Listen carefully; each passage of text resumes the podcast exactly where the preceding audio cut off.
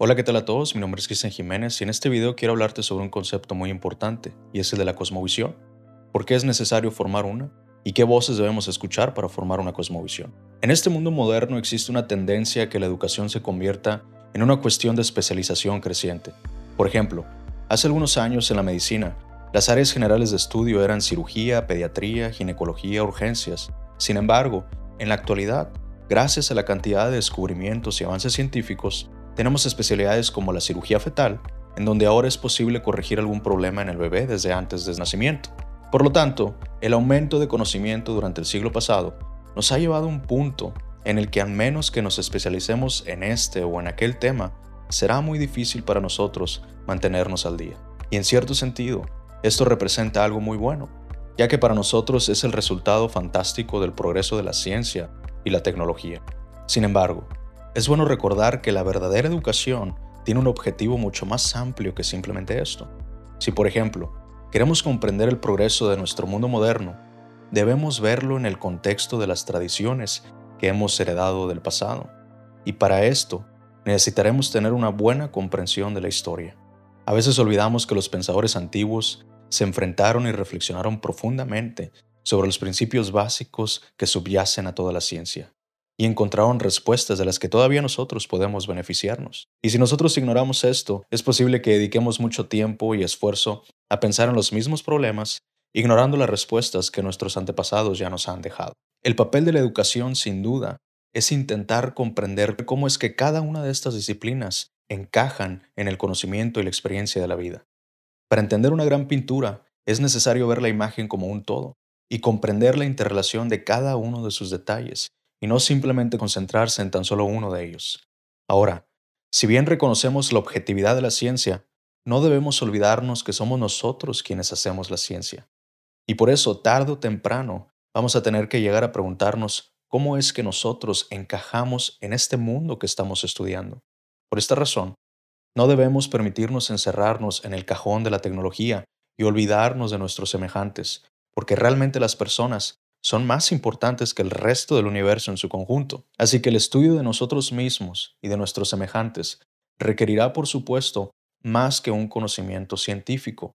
Para esto, necesitaremos del mundo de la filosofía, la sociología, la literatura, el arte, la música, la historia, entre otras disciplinas. Para ilustrar esto, quiero usar el ejemplo del profesor David Gooden, que mencionó en uno de sus libros acerca del significado del ser humano, quien lo presenta de la siguiente manera. Tomemos por ejemplo lo que significa saber qué es una rosa.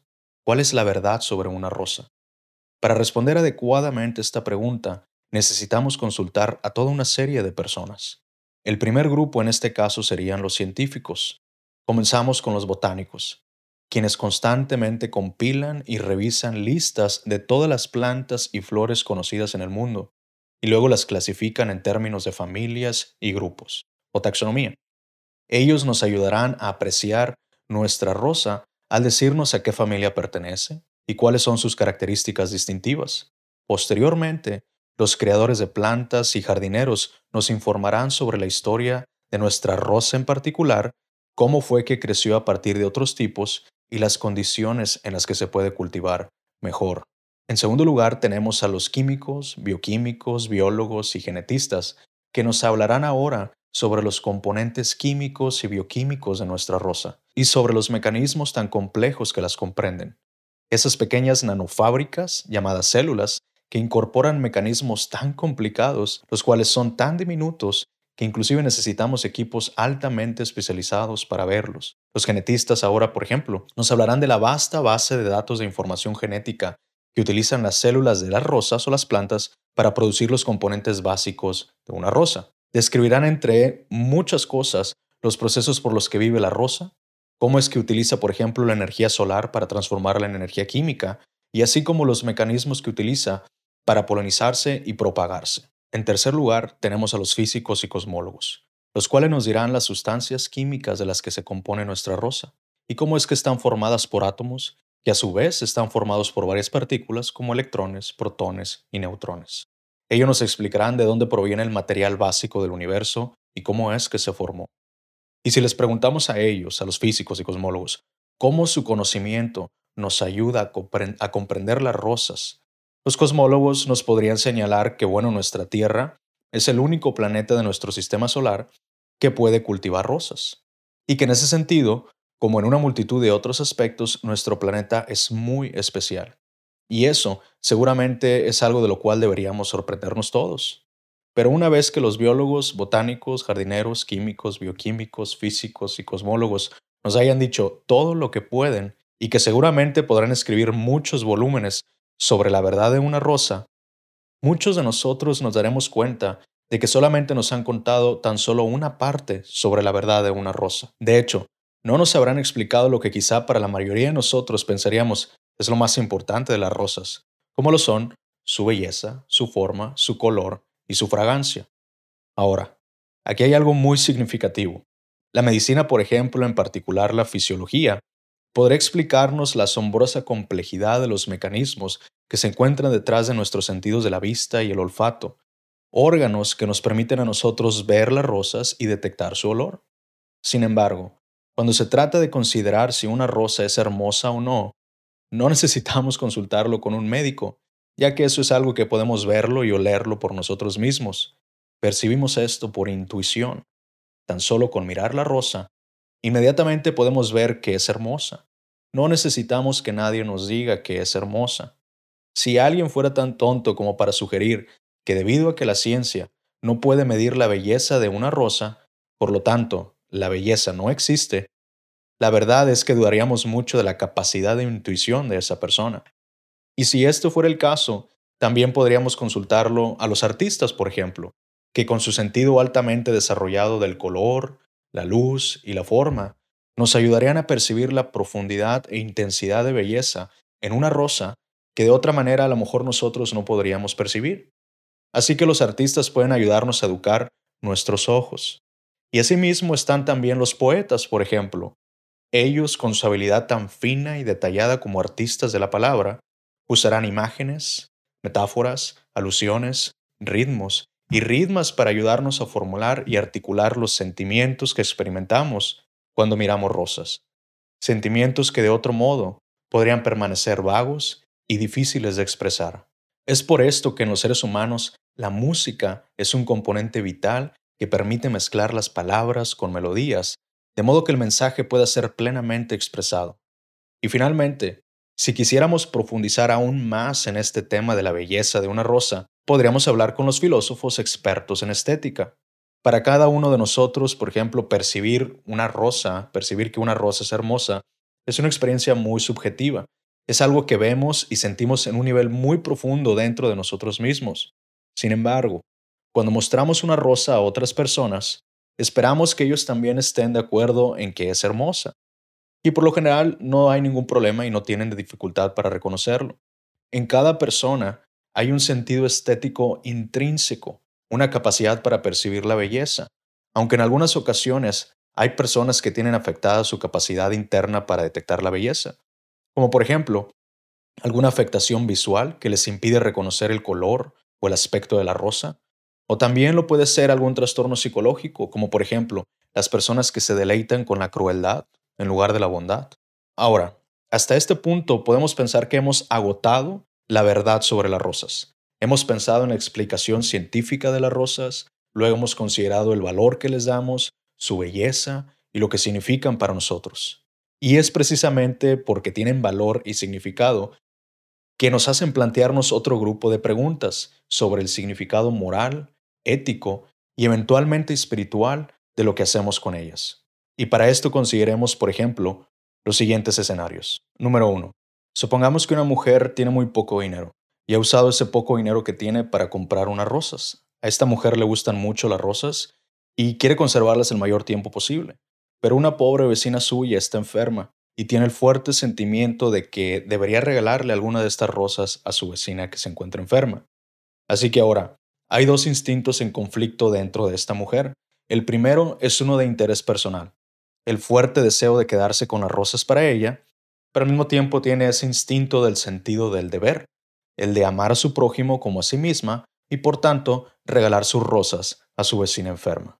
En mi caso personal, hace unos días había comprado un libro que tenía tiempo que estaba esperando y lo llevé a mi trabajo. tengo una compañera que conozco y que también está muy interesada en el mismo tema que estoy estudiando y nació un fuerte impulso dentro de mí de querer regalárselo, pero al mismo tiempo estaba ese impulso dentro de mí de no querer darle el libro. Ahora, yo me encontraba en el mismo escenario que esta mujer sobre qué impulso seguir, si ayudar a mi prójimo, eh, ayudar a mi compañera en que crezca en conocimiento o simplemente eh, quedarme el libro para mí, pues ser egoísta. Ahora, ante esto surgen preguntas y la primera es, ¿de dónde provienen estos instintos y cómo podemos decidir entre ellos? Algunos podrían argumentar que el deseo egoísta de la mujer de quedarse con las rosas, o mi deseo, por ejemplo, de quedarme con el libro, es simplemente la expresión de la evolución. Esta fuerza motora básica, ciega, sin guía, pero que es muy poderosa y que nos permite a los seres humanos sobrevivir. Pero el sentido altruista de querer ayudar a nuestro vecino o a mi compañera sin importar el costo de la pérdida de nosotros mismos, ¿de dónde proviene eso? ¿Por qué yo debería hacerlo? Ante este escenario, se debe decidir de una, se debe decidir de una u otra forma. No podemos esperar a que los científicos, los filósofos o cualquier otra persona venga a ayudarnos. Tenemos que decidir entre uno de los dos impulsos. La pregunta es, ¿cómo y por qué decidir entre los dos impulsos en competencia? En segundo lugar, imaginemos un hombre que le gustan las rosas, pero no tiene dinero para comprar rosas. Y este hombre se da cuenta de que su vecino tiene rosas. Y este hombre puede robarle las rosas al vecino, asegurándose de que nadie se dé cuenta, ni las autoridades, ni los jueces, ni su vecino. Y nunca, por lo tanto, lo descubrirían. La pregunta es, ¿estaría mal robarlos? Si nadie lo va a descubrir que la robó. ¿Por qué no debería tomarlas? ¿Quién tiene derecho a decir que está mal robar? En tercer lugar, un hombre regala un ramo de rosas repetidamente a, una mujer cuyo esposo se encuentra en el extranjero por negocios.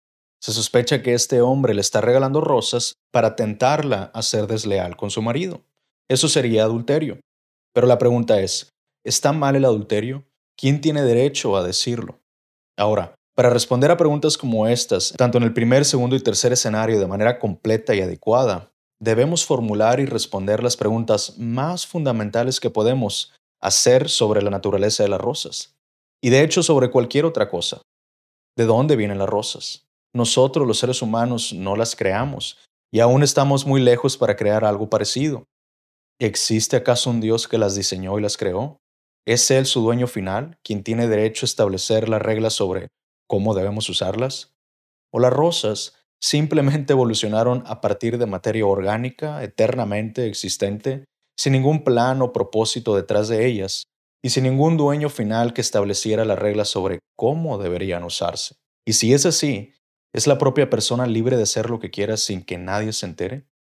Hasta ahora, entonces hemos estado respondiendo a la simple pregunta sobre cuál es la verdad sobre una rosa. Y hemos descubierto que para responder de manera adecuada a esta pregunta hemos tenido que recurrir no solamente a una fuente de conocimiento como la ciencia o la literatura, sino a muchas disciplinas.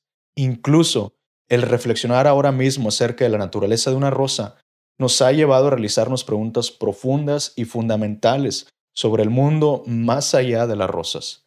Nuestras respuestas a estas preguntas se combinan usando todas estas disciplinas para dar forma al marco en el que encajamos todo nuestro conocimiento sobre las cosas. Este marco, que consiste en nuestras ideas, conscientes o inconscientes, que todos tenemos sobre la naturaleza básica del mundo y de la sociedad, se le llama cosmovisión. Incluye nuestras opiniones, muy enfermas o bien pensadas que sean, correctas o incorrectas, sobre las difíciles pero fascinantes preguntas de la existencia y la vida.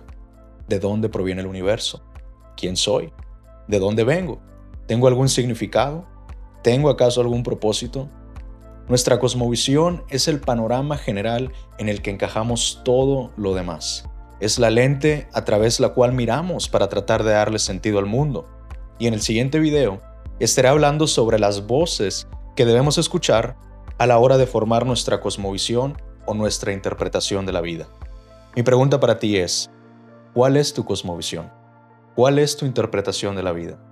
Te invito a que me dejes tus comentarios y sugerencias, y en la descripción del video estaré dejando los enlaces al material que me encuentro estudiando. Si te gustó esta reflexión, Suscríbete a nuestras plataformas para mantenerte al tanto de nuestro nuevo contenido. Yo soy Cristian Jiménez y te doy muchas gracias.